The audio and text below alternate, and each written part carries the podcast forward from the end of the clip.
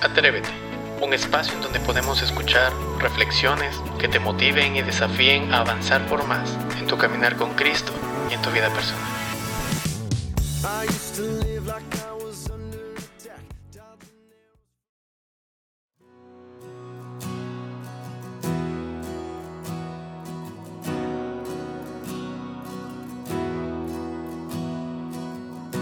Soledad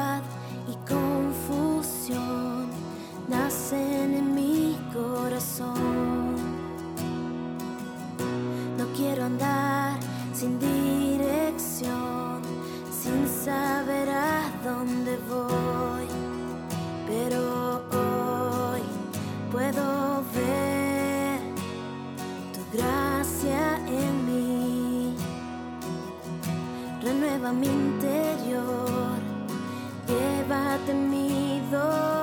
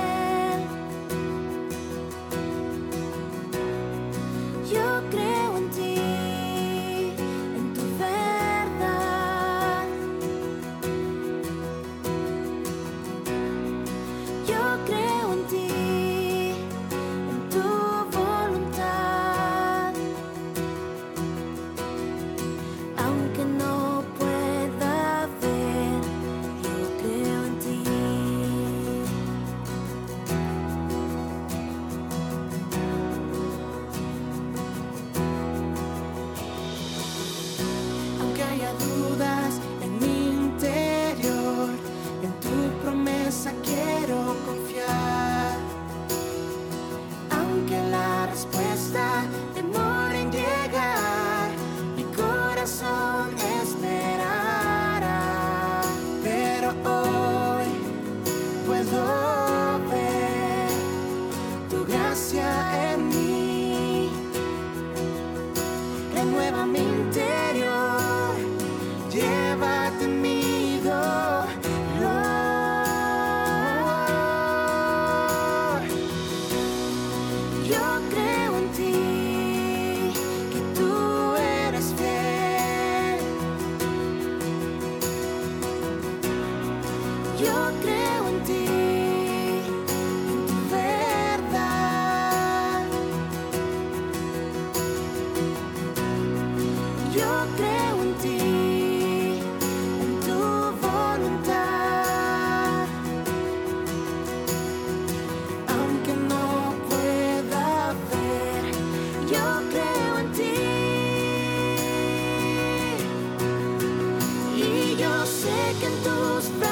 está mi lugar.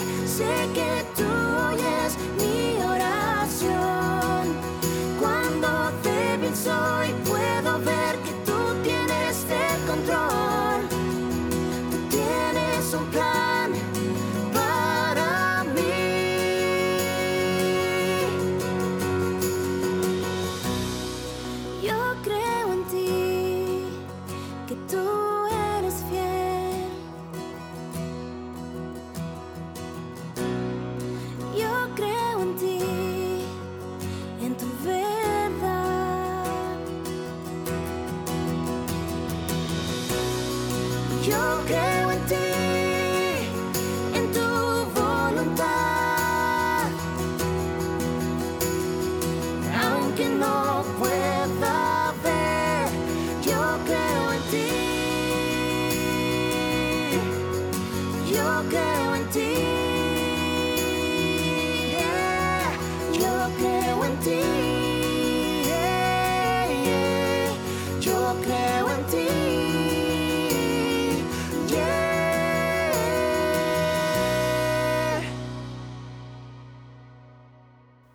Bienvenidos una vez más a Atrévete.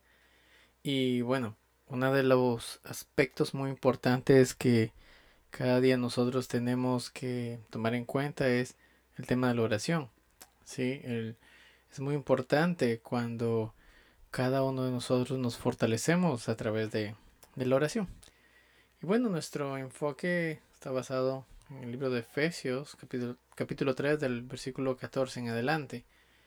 Y bueno, Nuestro personaje en esta, en esta, en este momento, en este tema, es un personaje muy, muy querido que es Pablo. Sí, Pablo era un hombre de oración y, y él siempre estaba intercediendo, estaba orando por las iglesias que él había iniciado. Él exhortaba a otros cristianos para que oraran por él y por las necesidades de, de las personas a quienes él ministraba. Y bueno, orar en todo tiempo, eso es lo, lo importante. Pablo oró por sus necesidades, pidiéndole a Dios que, que, le quitara el aguijón que le afligía su cuerpo.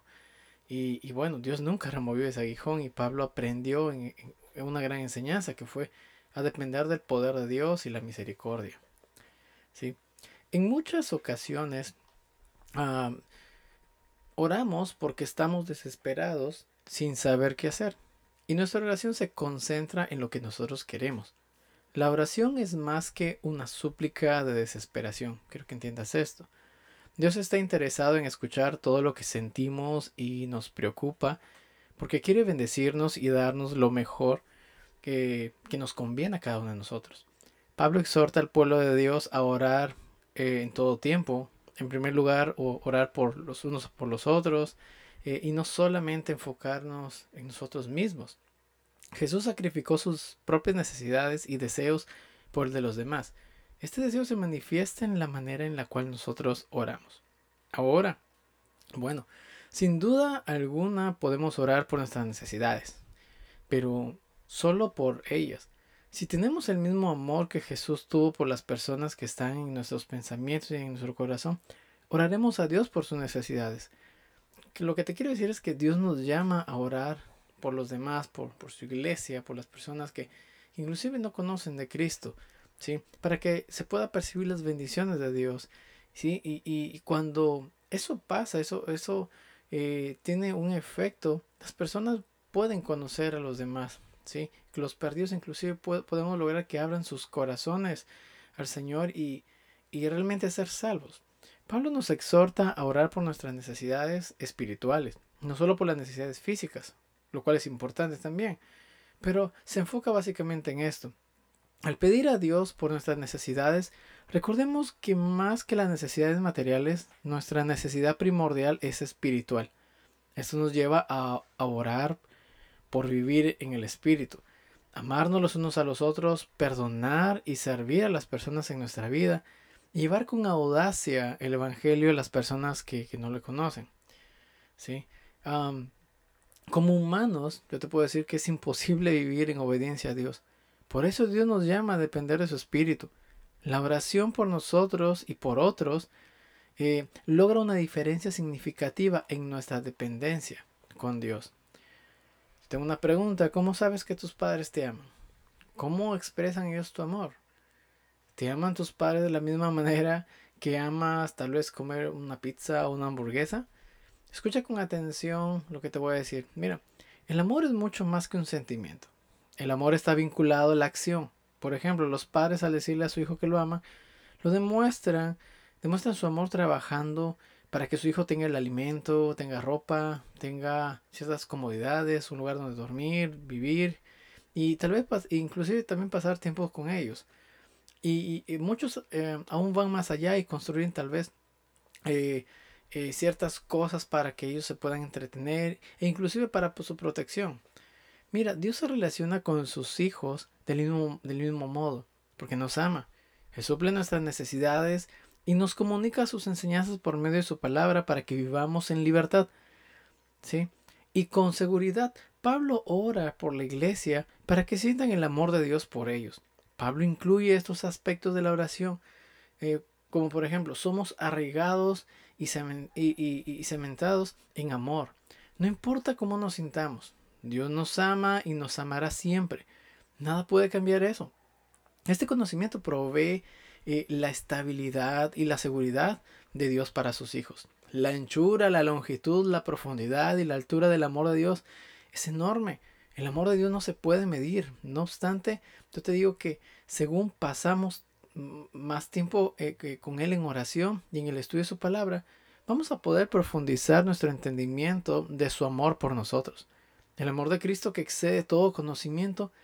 Sí, yo te puedo explicar de que el amor sacrificial que mostró Jesús en la cruz es más de lo que nosotros podemos entender. Y es la forma más uh, sucinta del amor de Dios por nosotros. Revisa Romanos 5.8.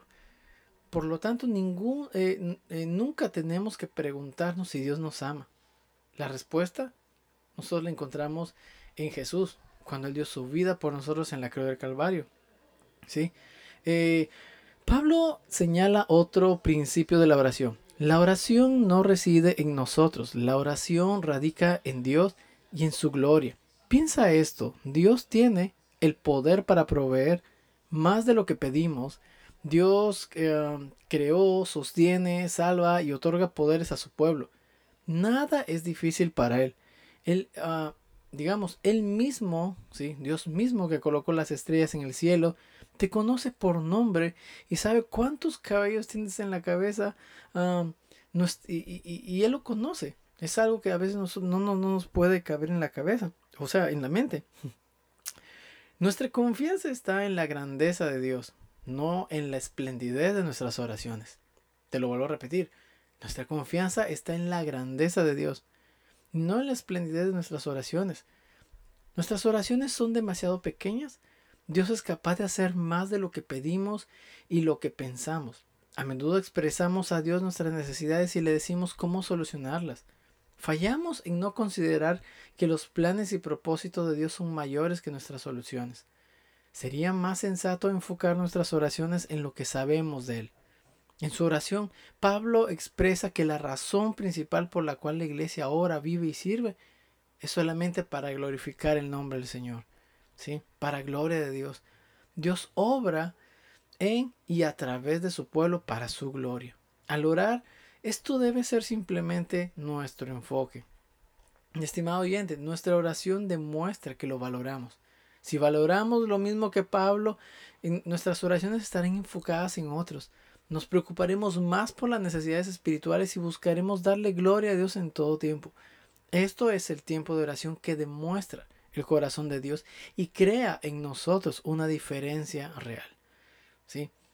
Mira, para terminar yo te digo esto.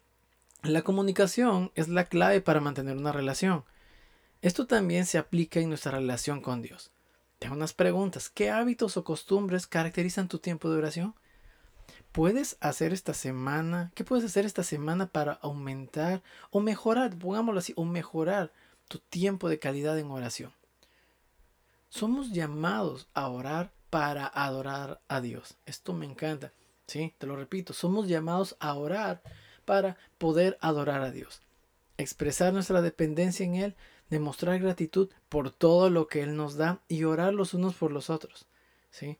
Esto es algo que debería motivarnos a cada uno de nosotros. Y, mira, yo te animo a que te atrevas, que, que, a, que puedas desarrollar este tiempo de oración con el Señor. Mira, la oración es una conversación. A veces, si necesitas desahogarte, necesitas hablar, pues tienes a la mejor persona, tienes al Señor. ¿Sí? Él siempre va a estar presto para escucharnos, sea la condición, sea la circunstancia que sea, Dios siempre está para nosotros. Así que yo te animo a que en esta semana tú te atrevas a mejorar tu calidad de oración, a mejorar tu comunicación con el Señor, porque vamos a ser honestos, todos necesitamos comunicarnos cada día con el Señor. Así que yo te animo a que esta semana sea una semana muy buena para tu vida en todo sentido y tu comunicación con el Señor pueda ser lo más hermoso y edificante que tu vida necesita. Atrévete a esto. Dios te bendiga. Te invitamos a que puedas compartir este mensaje con tus conocidos, esperando que sea de edificación para sus vidas. Nos vemos hasta la siguiente edición. Dios te bendiga.